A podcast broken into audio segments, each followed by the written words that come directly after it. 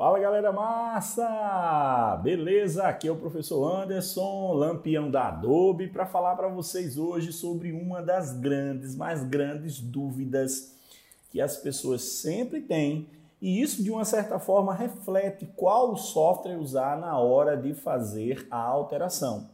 Eu estou falando, galera, de bitmap e vetor. Qual a diferença entre esses dois? Você sabe? Vou te mostrar aqui para que você possa entender a diferença de uma vez por todas. Beleza? Então, ó, segue a gente agora no nosso podcast, que vai ser fantástico compartilhar é, esse conhecimento com vocês, tá bom? Então vamos lá. Ó, você já deve ter se deparado com a inevitável diferença entre bitmap e vetor, certo? Quem nunca teve a amarga experiência de tentar usar aquela foto perfeita para um determinado trabalho e só depois descobrir que o seu uso era inviável? Pois é, ao ampliar, o resultado se transformava num borrão cheio de quadradinhos. E aí, já se deparou com isso? Pois bem, é aí que a jornada para a descoberta das diferenças começa. É aqui onde eu quero falar para você. Essa frustração que eu citei acima tem um nome, galera: baixa resolução. E isso tem a ver com as imagens em bitmap mal aplicadas. É verdade. Por isso é muito importante aprender a distinguir bitmap e vetor para garantir aquela impressão impecável e com certeza parar de perder tempo com as fotos de baixa qualidade. Quer saber mais um pouco? Então, fica ligado e observe o que é que eu vou falar a partir de agora. Galera, bitmap e vetor.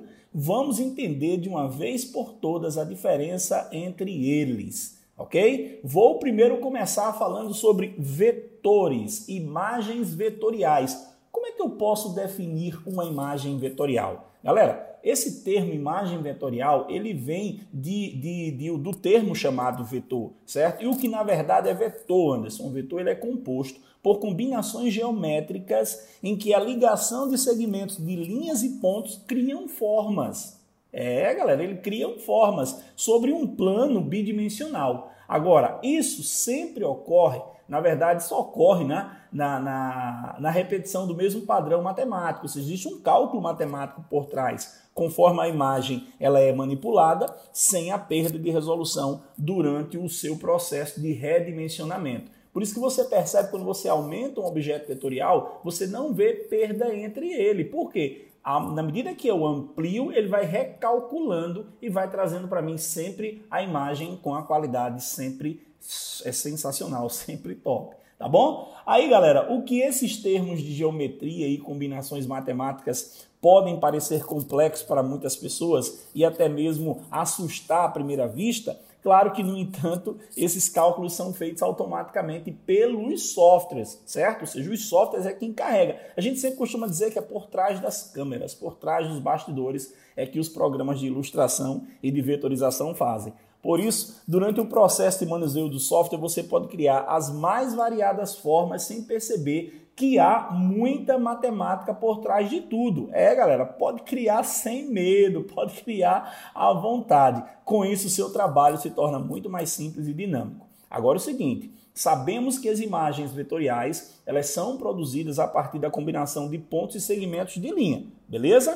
Portanto, ao trabalhar com programas de vetorização e de ilustração, esses pontos, denominados de pontos de âncora ou pontos âncora, adicionam assim linhas de direção. Você pode direcionar para cima, para baixo, de acordo com o seu objeto, e que isso serve como uma espécie de, de rota, ou seja, você direciona durante o desenho de uma curva, por exemplo. E nesse processo a gente também costuma chamar de, de curva de Bézier, denominada ou definida pelos cálculos do próprio software. Beleza? Só que dessa vez, claro, é possível você criar diversos formatos orgânicos de todos os tamanhos, traços fluidos definidos pelo, pelo usuário sem nenhum problema. Claro que, além disso, os programas de vetorização dispõem de formas geométricas prontas, como círculos, retângulos, triângulos, enfim, certo? Estrelas e por aí vai. E outras até podem ser feitas a partir da edição de, de cantos, né? de cantos de lados, né? de, de objetos é, vinculados com outros sem a necessidade de construção de polígono, beleza?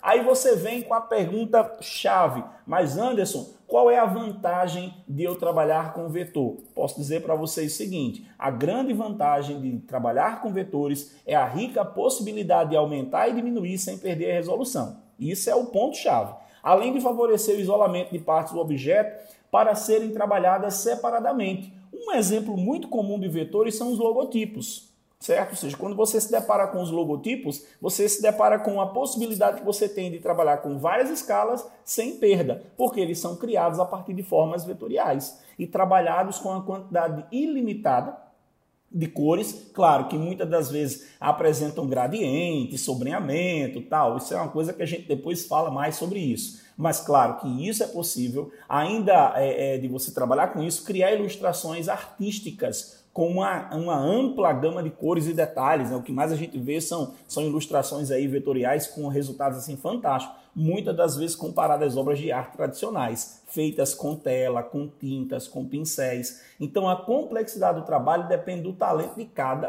de cada artista, de cada usuário.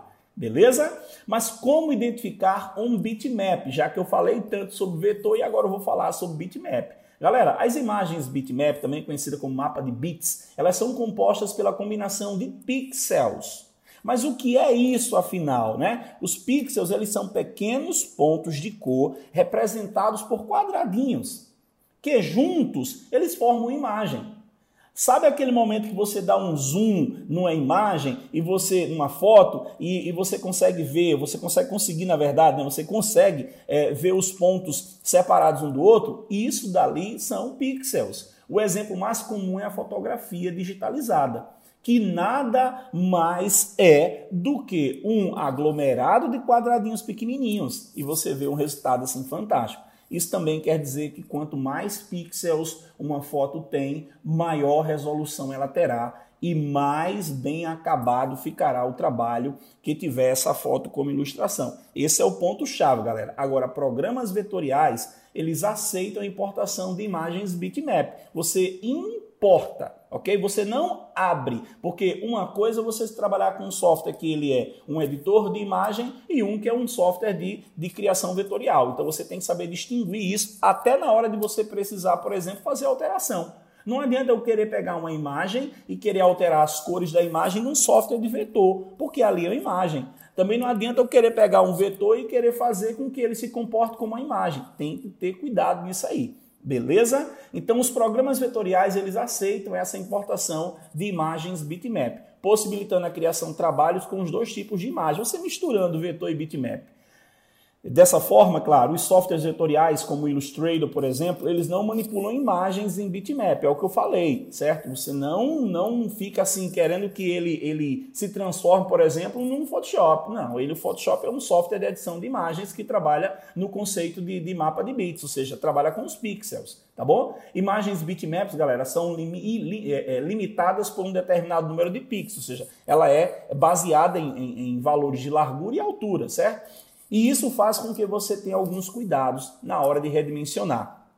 Quando há uma redução da, do tamanho da imagem, né, perde-se pixel. A gente tem que entender isso. Quando se diminui, quando se aumenta, você perde pixel. Então, ao tentar ampliar a imagem, o sistema ele começa a acrescentar pixels que, de uma certa forma, são inventados pelo software para você ter o resultado. Isso faz com que os bitmaps com a dimensão alterada, principalmente quando ampliamos, não apresentam uma qualidade muito boa, por mais que a interpolação de pixels seja sofisticada. Então, um detalhe que a gente tem que pensar muito. Claro que existem alguns exemplos de imagens em bitmap. Imagens em GIF, por exemplo, ó, o, o Graphic Instant Change Format. Ele suporta, claro, aí até 8 bits, né, 256 cores, o uso do, do, do, GIF é recomendado para imagens gráficas com poucas cores, certo? Então é, um, é para onde ele é, é, a finalidade dele. O JPG ou JPEG, Joint Photography Expert Group, suporta 16 bits, são 65 mil cores, e até 24 bits, que são 16 milhões e meio de, de cores, ou seja, é uma infinidade de cores aí fantástica. O seu uso é indicado para as imagens que precisam de uma certa forma ser true color, ou seja, com tons contínuos como fotos. O JPEG ele tem essa característica. Também temos um formato chamado PNG, que é o Portable Network Graphics. Ele suporta entre 256 a 16.7 milhões de cores. Só que o JPEG ele tem um canal de transparência, que é mais conhecido como canal alfa. Ele foi criado para ser o sucessor do GIF e não ele não é usado, não é, não é, não foi projetado para trabalhar no sistema de cor de impressão que é o CMYK. Ele é voltado apenas para o RGB. Então, para a galera que produz materiais digitais, utilizem o PNG porque ele foi projetado para isso, tá bom? Já o TIFF, o Target Image Format File, esse formato proporciona imagens sem nenhuma perda de resolução. Então, quando a gente fala em impressão, galera, é TIFF certo? Ele trabalha com 32 bits, ou seja, são 24 bits de cores, mais a escala de cinza, né, que no caso aí tem 8 bits, certo? E também trabalha com canal alfa. Ele pode ser usado nas imagens com, com finalidade de impressão em gráficas ou nesses birôs digitais. Os tons de cinza, claro, né, que são imagens com tons de cinza de 8 bits. Então aqui eu falei sobre alguns exemplos de imagens em bitmap. Aí vem uma pergunta bem clássica. Quando usar bitmap? E quando usar vetor. Já deu para perceber a diferença né, no uso de bitmap e vetor, correto? Os vetores são ideais para a produção de logotipos, de desenhos, de símbolos, de ícones, de layout de páginas, tipografia, lettering, ilustrações técnicas e artísticas, histórias em quadrinhos, diagramas, clip arts, infográficos, é, fluxograma, ou seja, ou seja, ou seja, uma infinidade de possibilidades para você.